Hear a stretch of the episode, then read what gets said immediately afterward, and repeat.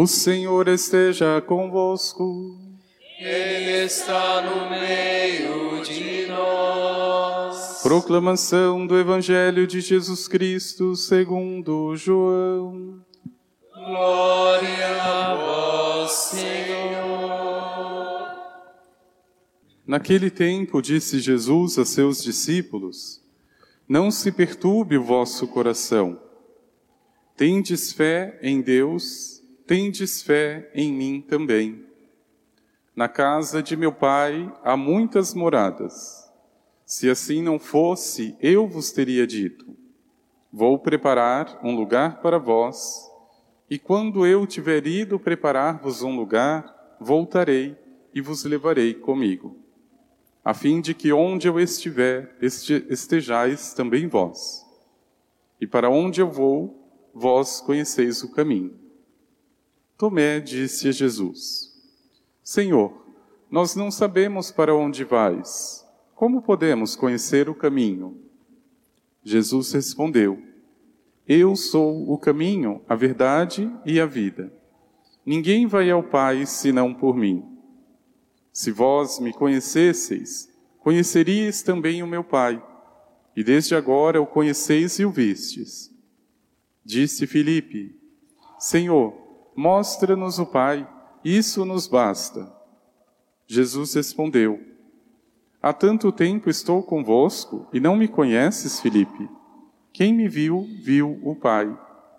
Como é que tu dizes, mostra-nos o Pai? Não acreditas que eu estou no Pai e o Pai está em mim? As palavras que eu vos digo, não as digo por mim mesmo, mas é o Pai que, permanecendo em mim, realiza suas obras. Acreditai-me. Eu estou no Pai, e o Pai está em mim. Acreditai ao menos por causa destas mesmas obras. Em verdade, em verdade vos digo: quem acredita em mim fará as obras que eu faço, e fará ainda maiores do que estas, pois eu vou para o Pai. Palavra da salvação. Vós, Senhor.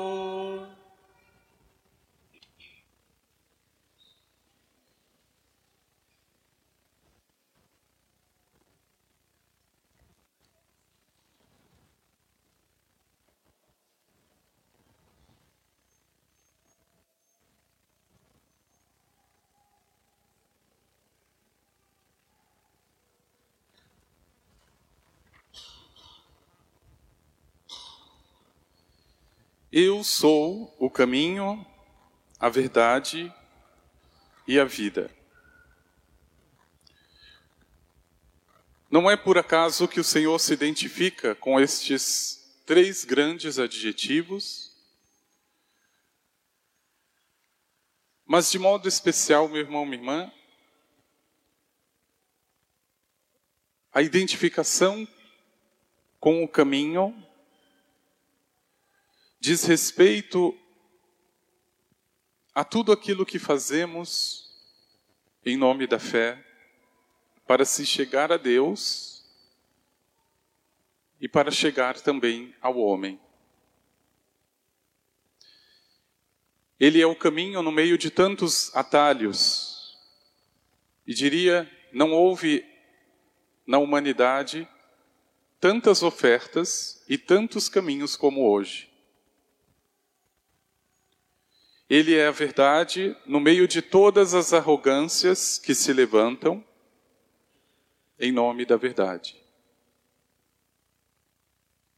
Ele é a vida no meio de toda uma cultura que coloca como lema o egoísmo. E onde existe egoísmo, existe a morte. Mas fiquemos com esta imagem primeira Jesus, caminho. E talvez seria justo você fazer já uma primeira pergunta. Jesus é o caminho. Mas é o caminho para onde?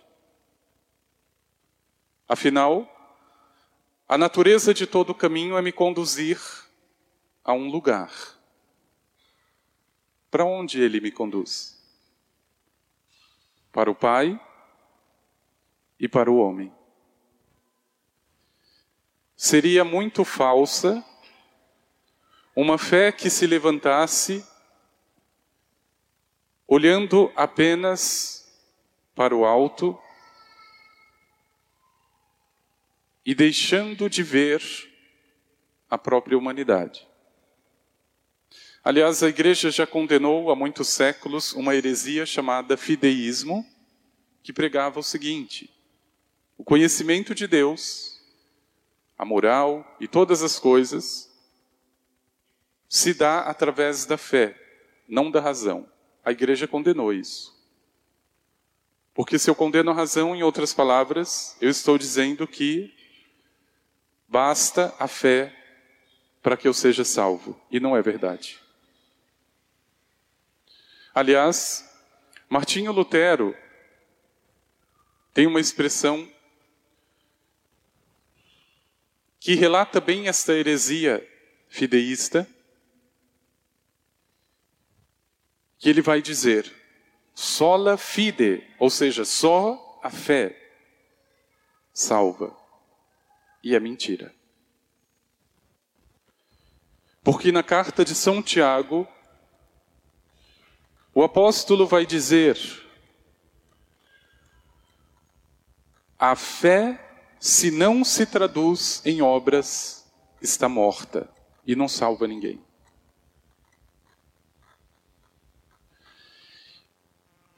Então veja, meu irmão, minha irmã, Jesus é o caminho perfeito exatamente porque contraria esses atalhos, como o atalho de Martinho Lutero e dos protestantes, que acreditam que basta você acreditar para chegar à salvação. Isso é falso.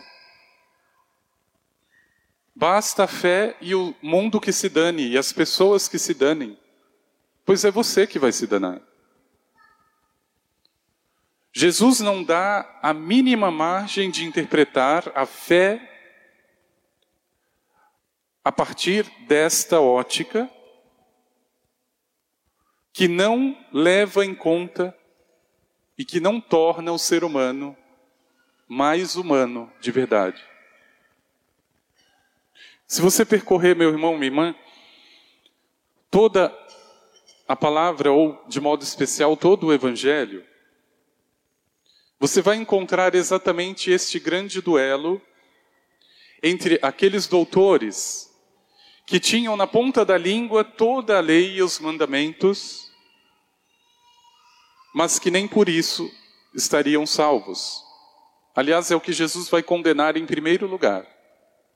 Vocês estão colocando fardos nas costas dos outros, porque os mestres da lei, além dos dez mandamentos, criaram trezentos e outros tantos preceitos.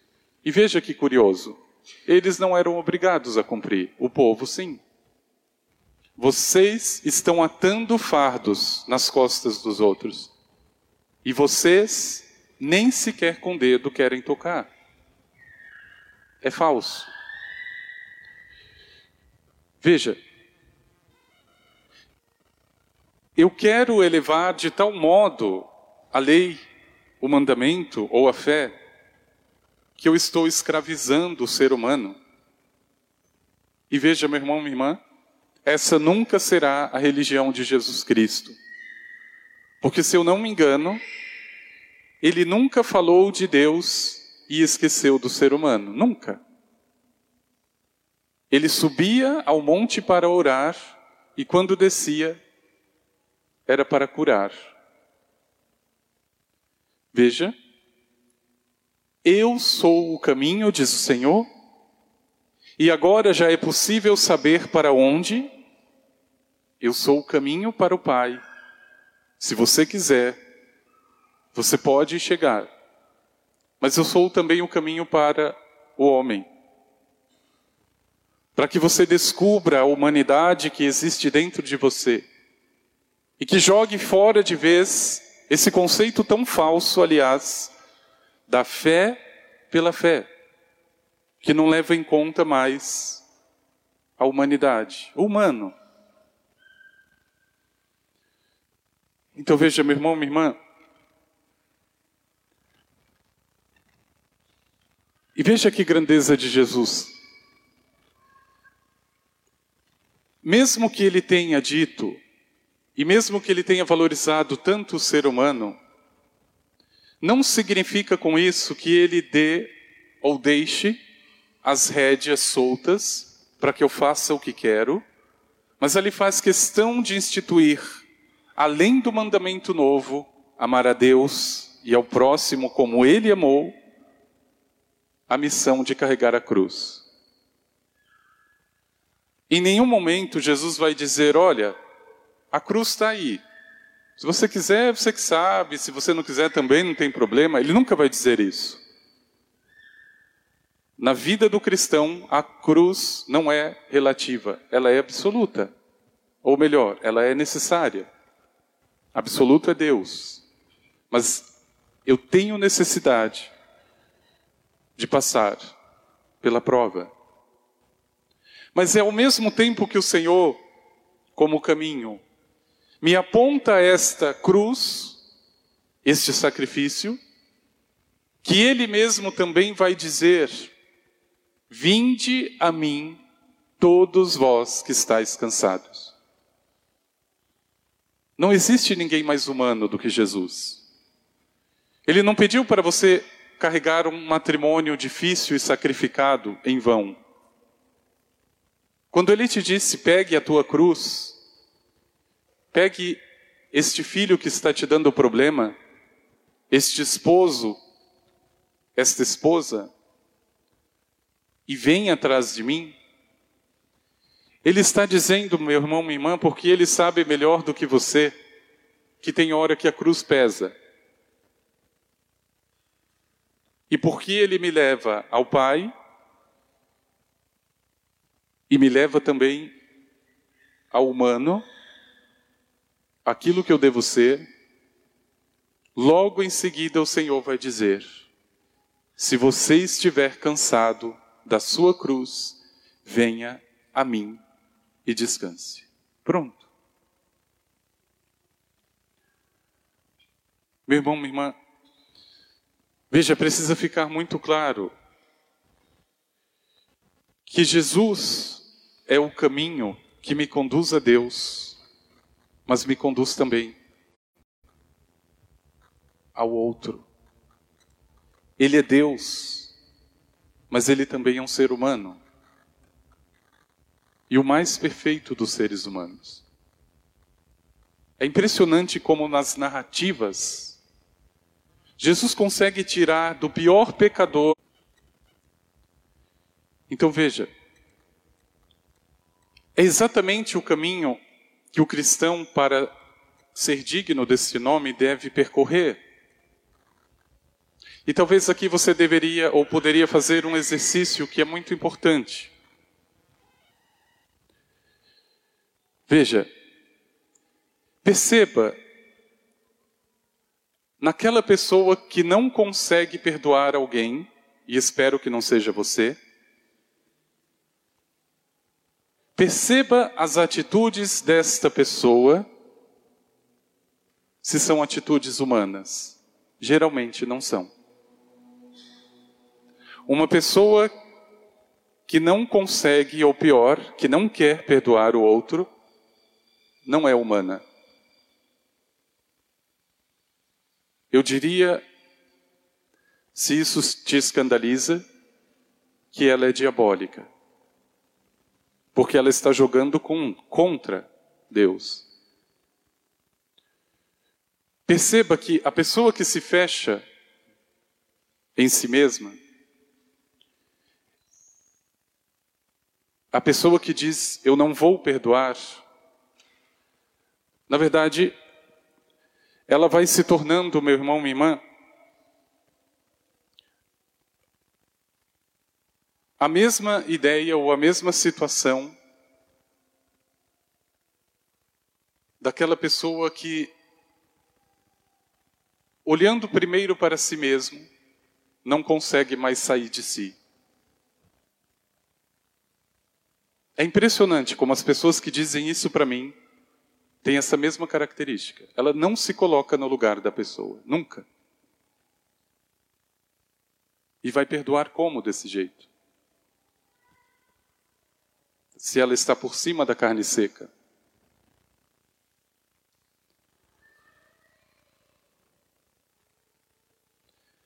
Eu sou o caminho, diz o Senhor. E veja, meu irmão, minha irmã, o cuidado que se precisa ter, e de modo especial na nossa Igreja Católica, sobretudo aquilo que se levanta dizendo ser de Cristo, ou seja, do caminho que me leva a Deus e ao homem, e que no fundo não é o próprio caminho. Aquela pessoa está falando absolutamente em nome próprio. E se você não estiver atento ou atenta, meu irmão, minha irmã, você toma aquilo como uma verdade, como se fosse a igreja, como se fosse a fé. Cuidado. Não sei se foi por conta dessa loucura que o ser humano inventou, chamada pandemia, mas muitas pessoas, no meio dessa perturbação, dessa loucura, inclusive muitos sacerdotes, começaram a falar um monte de asneira. Um monte de asneiras. Por exemplo, um padre português chamado Duarte Lara chegou ao ponto de dizer: Olha, se você tiver uma propriedade, uma casa na cidade, venda a tua casa e compre uma casa no campo. A igreja nunca disse isso. A palavra nunca disse isso. Existem institutos, existem organizações religiosas que dizem: olha, vai chegar um tempo difícil, você precisa estocar os seus alimentos em casa, você precisa conservar seus alimentos em casa. E quando alguém me diz isso, eu só lembro de uma passagem do Evangelho: o rico ou pulão. Aquele que via o outro passando fome estava construindo celeiros maiores para encher a pança. É só isso que me vem à mente. Em nome de quem essas pessoas estão falando? Por outro lado, meu irmão, minha irmã, existem sim situações que você deveria pensar a partir da fé e, aliás, se colocar nessa atitude de vigilância. Por exemplo, existe uma profecia, inclusive alguns santos disseram, em que chegará um dia em que teremos três noites de escuridão no mundo. E que o cristão deveria ter uma vela benta acesa na sua casa. Veja, eu não posso dizer que isso está no Evangelho, no Apocalipse, pelo menos de forma explícita, mas nós temos santos, como São Pio de Pietreutina, como Ana Catarina Emerick, que falaram exatamente a mesma coisa. Ou seja, é um fundamento, é algo para se pensar e se levar a sério.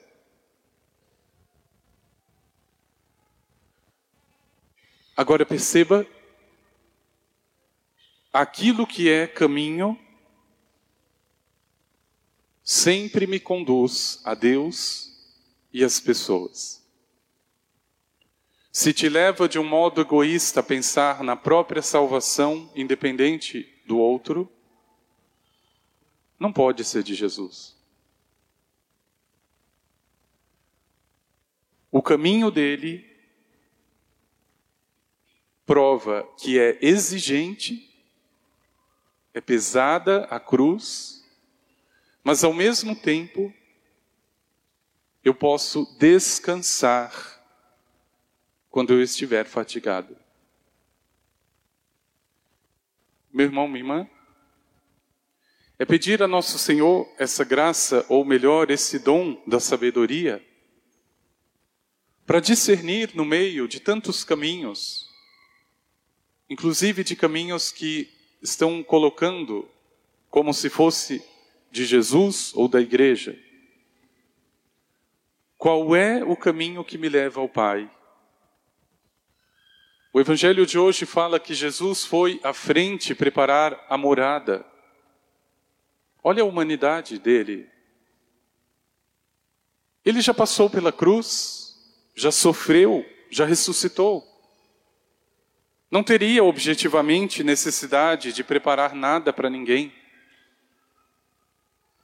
Mas é pela sua divindade, unida à humanidade profunda, que ele prepara uma morada.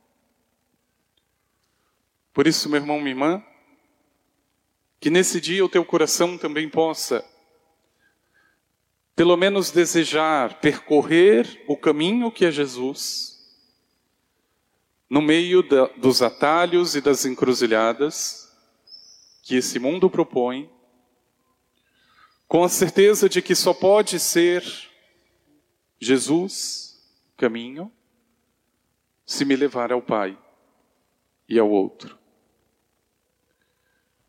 Não se iluda mais com essa mentalidade protestante de que a fé basta, porque não basta. A fé sem obras é morta. Meu irmão, minha irmã, veja,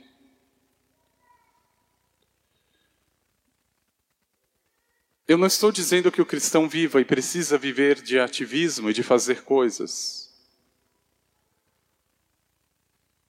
Mas é impressionante, isso talvez eu leve até para o meu túmulo sem compreender. É impressionante. Parece que quanto mais a pessoa conhece as coisas de Deus, quanto mais ela aprofunda, menos ela faz por Deus. É impressionante. Existem pessoas aqui, me desculpe a sinceridade, já tem praticamente seis anos que eu estou aqui. Tem pessoas que ainda estão de molho. Pelo menos eu não vejo fazer nada de concreto para Deus.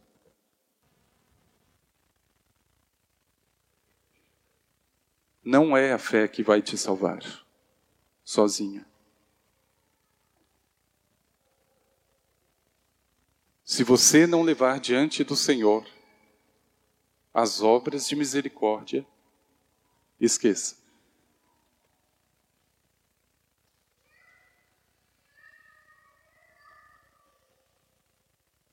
Que no teu coração, meu irmão, minha irmã,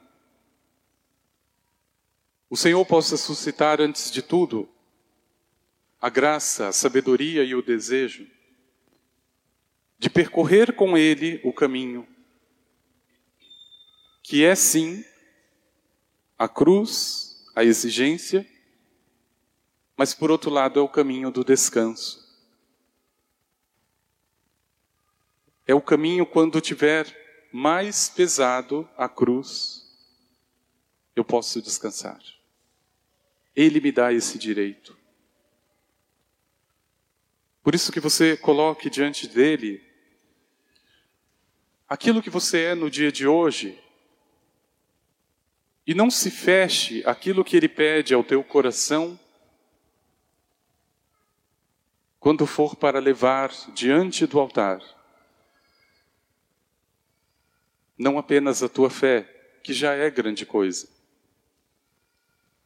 mas as obras que o Senhor espera das tuas mãos. Vamos pedir ao Senhor.